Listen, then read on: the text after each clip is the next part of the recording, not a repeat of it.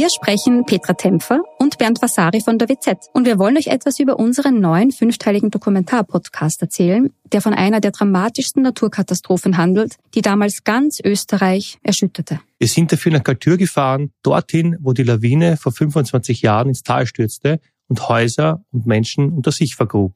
31 Menschen starben, darunter zahlreiche Kinder. Wir haben nach Antworten auf die Frage gesucht, wie es überhaupt zu dem Unglück kommen konnte und wer damals die Verantwortung getragen hat. Gibt es überhaupt einen Schuldigen? Die Kaltürer haben uns auch erzählt, wie sie die Tage nach der Katastrophe erlebt haben. Der damalige Bürgermeister war übrigens Anton Matle, der heute Landeshauptmann von Tirol ist. Ihr könnt unseren Podcast Galtür, der weiße Tod unter wz.at hören und auf allen Plattformen, wo es Podcasts gibt.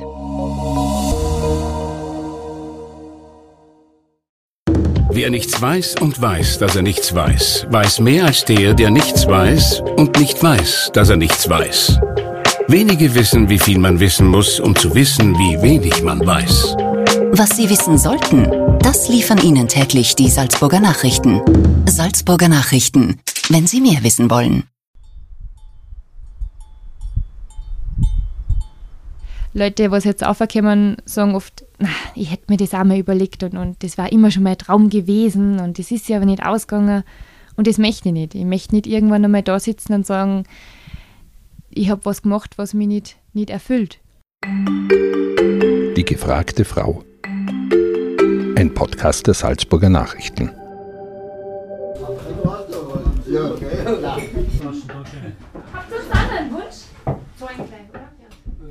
Herzlich willkommen zu einer neuen Folge des Podcasts Die gefragte Frau. Heute in einer ganz ungewöhnlichen Höhenlage. Wir sind heute bei Veronika Gruber auf der Gamskar-Kogelhütte auf 2467 Meter. Herzlich willkommen. Schön, dass du heute bei unserem Podcast dabei bist. Ich sage danke, dass du da bist. Freut mich voll. Ist für mich ganz was Ungewöhnliches, auf einmal ein Mikrofon vor den Mund zu haben. Normal sausi draußen mal dumm, aber ist mal spannend. Freut mich. Mal was anderes. Du hast dich ja jetzt auch an was anderes herangewagt.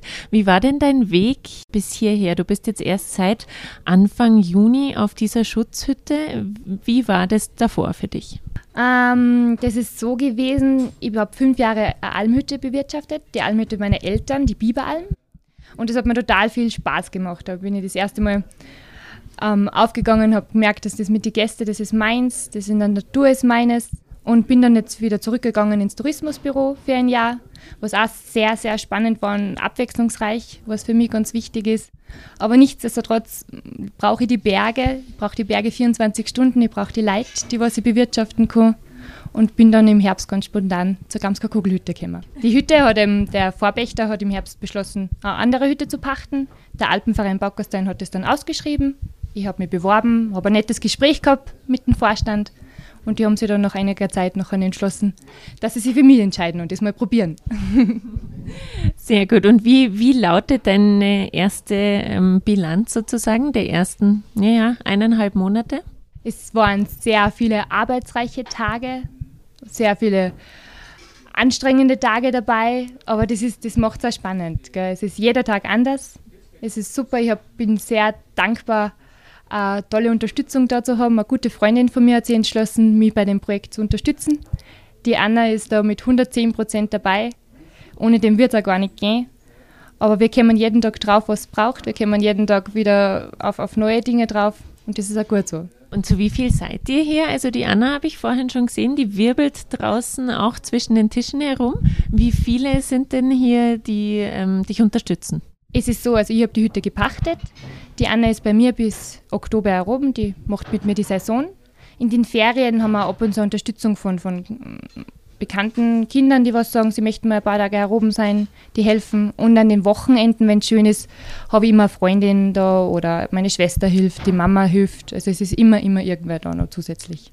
Jetzt bist du ja quasi von einem Job im Tourismusbüro auf die Almhütte, ähm, dann wieder ins Tourismusbüro zurückgegangen und dann hier auf die Schutzhütte gekommen. Wie war dieser Unterschied für dich? Warum hast du beschlossen, du möchtest jetzt wirklich nochmal in die Berge? Die Zeit im Tourismusbüro, gerade das letzte Jahr, war ex extrem spannend. Also ich habe da äh, in einem tollen Team arbeiten dürfen, habe sehr viel gelernt.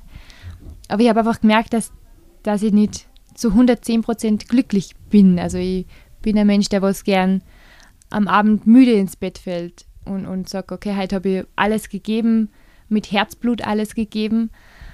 Und dann war ich im Herbst irgendwie, hat sich das alles so gefügt.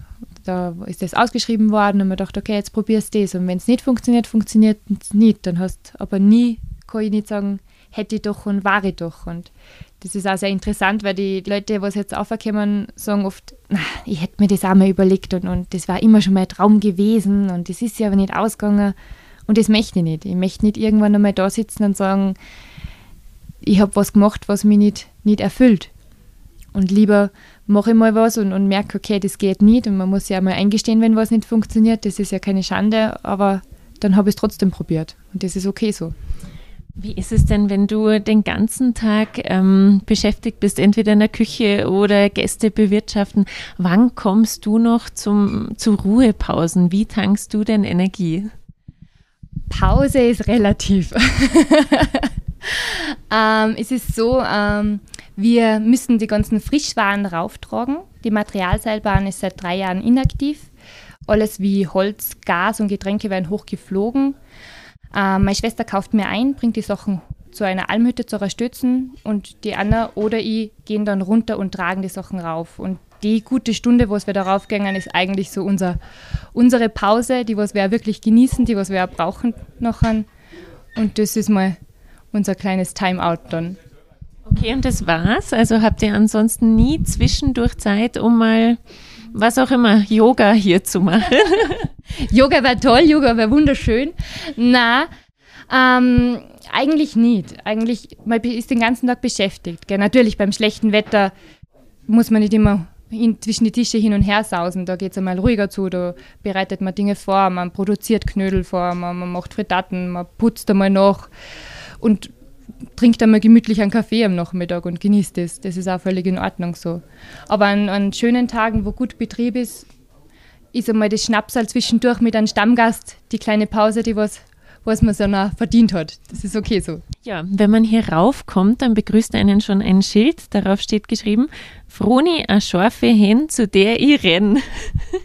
Wem hast du denn dieses Schild zu verdanken? Und sitzt die Zunge hier oben bei den Gästen manchmal recht locker, wenn eine junge, fesche Hüttenwirtin daherkommt? ja, das Schild, das Schild hat mir, ähm, haben mir meine drei oder drei meiner besten Freundinnen gemacht. Die haben das am Pfingstmontag, da war noch relativ viel Schnee, hochgetragen, haben das dann herum zusammengebaut und haben mir gesagt, ich darf jetzt nicht rausgehen. Eine Stunde, sie müssen es jetzt zusammenbauen. Habe dann mit verbundenen Augen rausgehen dürfen und dann war die Überraschung da. Eine scharfe Hen, zu der ich renne, ist deswegen, weil ich nämlich Hühner heroben habe. Also ich habe mit Wahrscheinlichkeit einen der höheren Hühner, Hühnerstall herum, was es so gibt in, im Umkreis. Und ja, die sind, sind recht lustig und haben sich gedacht, sie machen so einen kleinen Gag. Deswegen ist das da. Wie viele Hühner habt ihr hier oben? Mittlerweile habe ich elf Hühner. Also gestartet haben wir mit zwei Hühnern. Die hat ein Onkel von mir hochgetragen und hat gesagt, das ist sein Einstandsgeschenk.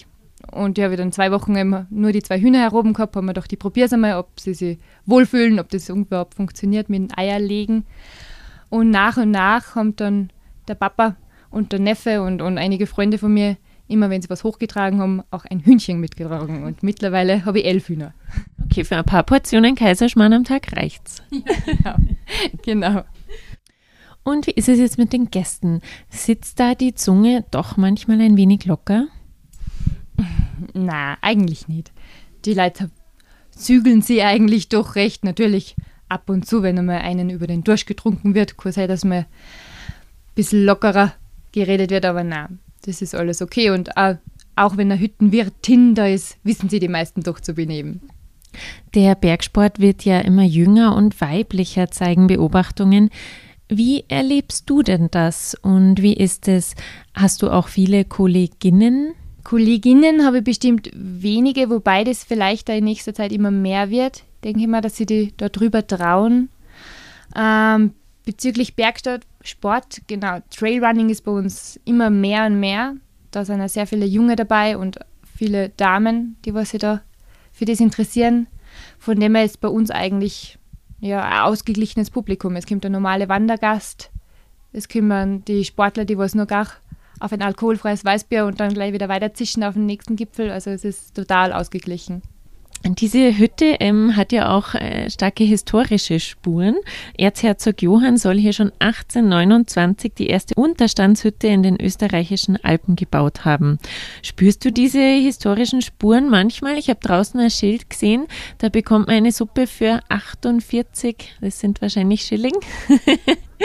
also spürst du das manchmal? Sind hier viele historische Spuren? Ja, doch. Vor allem das Interesse ist ja da. Also die Gäste sehen das, die sehen die alten Fotos unten, die sind total interessiert, wie das früher war, welcher Teil der Hütte noch, noch von, von damals war, warum der Erzherzog Johann da immer die Hütte hochgebaut hat.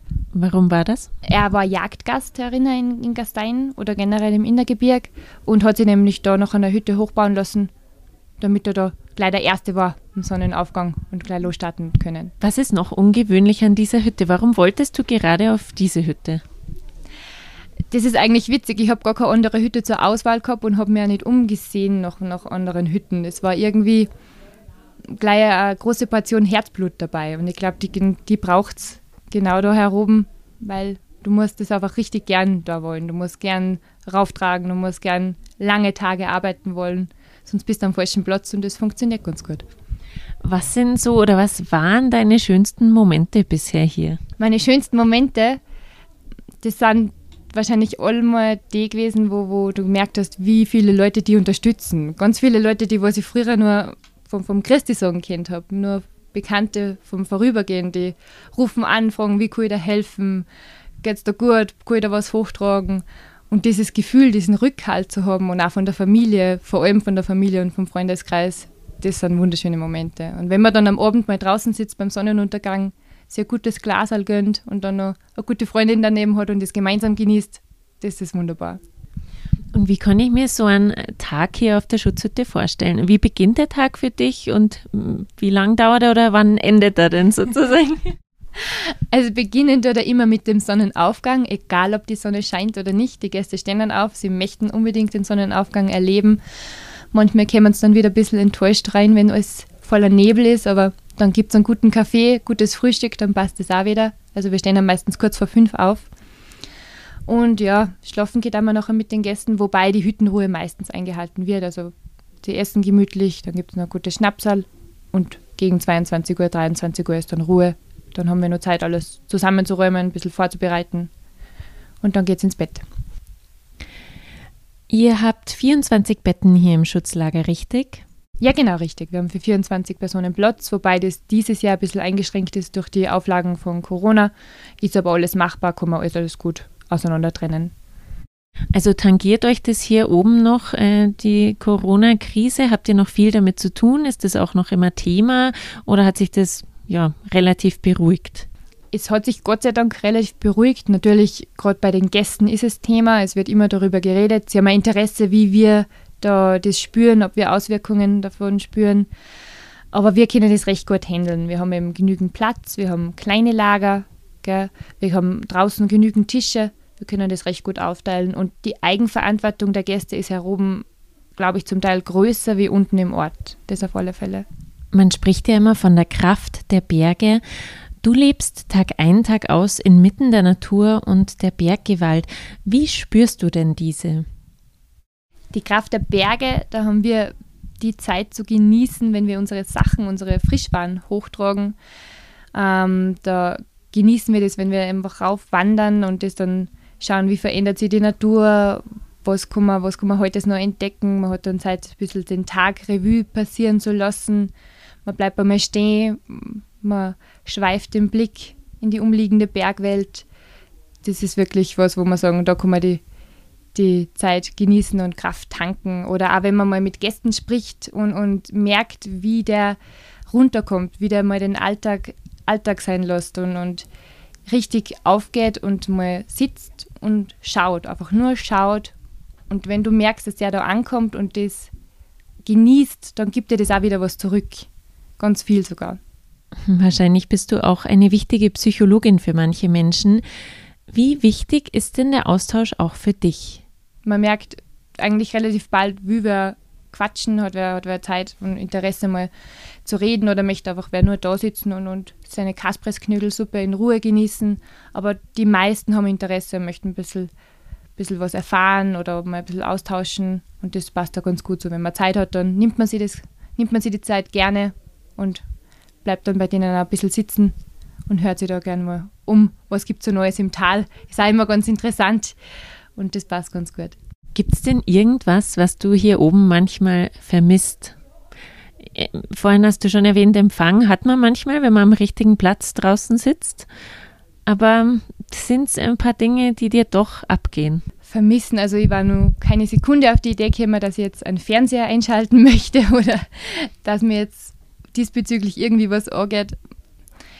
Eigentlich nicht. Im Moment haben wir mal alles so eingerichtet in, nach den ersten Wochen, wie wir es haben möchten, wie man sich wohlfühlt und sind eigentlich recht gut angekommen. Natürlich wird es einmal Tage, Momente geben, wo nicht alles lustig ist und nicht alles Sonnenschein ist. So realistisch muss man sein, aber im Moment sind wir sehr, sehr froh, nichts zu vermissen. Was war dir generell wichtig, als du hier begonnen hast? Hast du vieles umgestaltet? Umgestaltet habe ich in dem Sinn gar nichts. Ich habe von vornherein gesagt, ich möchte klein beginnen, sei es jetzt mit der Speisekarte. Es gibt das, was hochgetragen wird, es gibt das, was gerade regional ist, was, was wir gerne kochen, wo wir merken, das funktioniert gut. Und wenn man dann merkt, okay, man hat noch Kapazitäten, man hat noch Energie für mehr, die Gäste verlangen mehr, kann man das immer noch ausbauen. Der Alpenverein Backerster, in dem die Hütte gehört, der hat heuer sehr viel ähm, Zeit und Energie aufgewendet und hat in die Hütte auch sehr viel Geld reingesteckt und hat ähm, eine UV-Wasseranlage, Aufbereitungsanlage gemacht. Also wir haben jetzt durch Regenwasser auch Trinkwasserqualität. Das ist richtig, richtig super. Da sind wir dankbar. Und so macht der Alpenverein Jahr für Jahr immer wieder kleinere Projekte, mal größere Projekte. Das funktioniert. Du hast ja vorhin schon erwähnt, dass viele zu dir kommen und sagen, hm, das wollte ich auch immer machen, es war ein großer Traum. Äh, von mir. Viele stellen sich den Job einer Hüttenwirtin wahrscheinlich recht romantisch vor. Was braucht es denn dazu aber wirklich?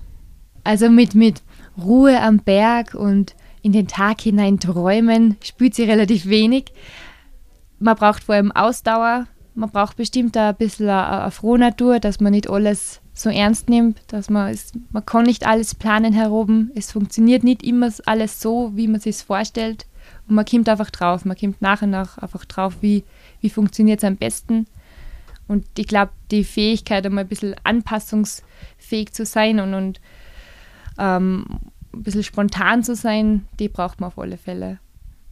Ja, mir scheint, diese Eigenschaften bringst du alle mit. Ähm, wie geht es denn für dich weiter, Veronika? Wie stellst du dir deine Zukunft vor und wie lange planst du hier oben am Berg zu bleiben? Also jetzt heißt es einmal die Saison fertig machen, mal schauen, ob das das ist, was ich mir so vorgestellt habe, wie es läuft. Und es wäre möglich, und so würde ich es mir auch wünschen, das einige Jahre zu machen, auf alle Fälle. Was wird das Erste sein, was du machen wirst, wenn du nach der Saison wieder nach unten gehst?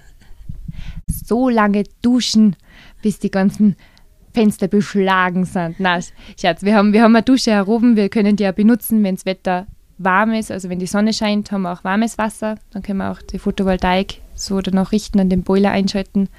Aber trotzdem den Wasserhahn aufzuschalten, ohne zu kalkulieren müssen, wie viel ist im Wassertank, geht sich das nur aus, das lernt man auf alle Fälle zu schätzen. Gut, dann halten wir dich nicht länger auf. Wir hören schon, die nächsten Gäste sind am Ankommen. Danke dir, liebe Veronika, für das Gespräch und bis zum nächsten Mal. Danke für deine Zeit, hat mich sehr gefreut und ich hoffe, wir sehen uns bald wieder.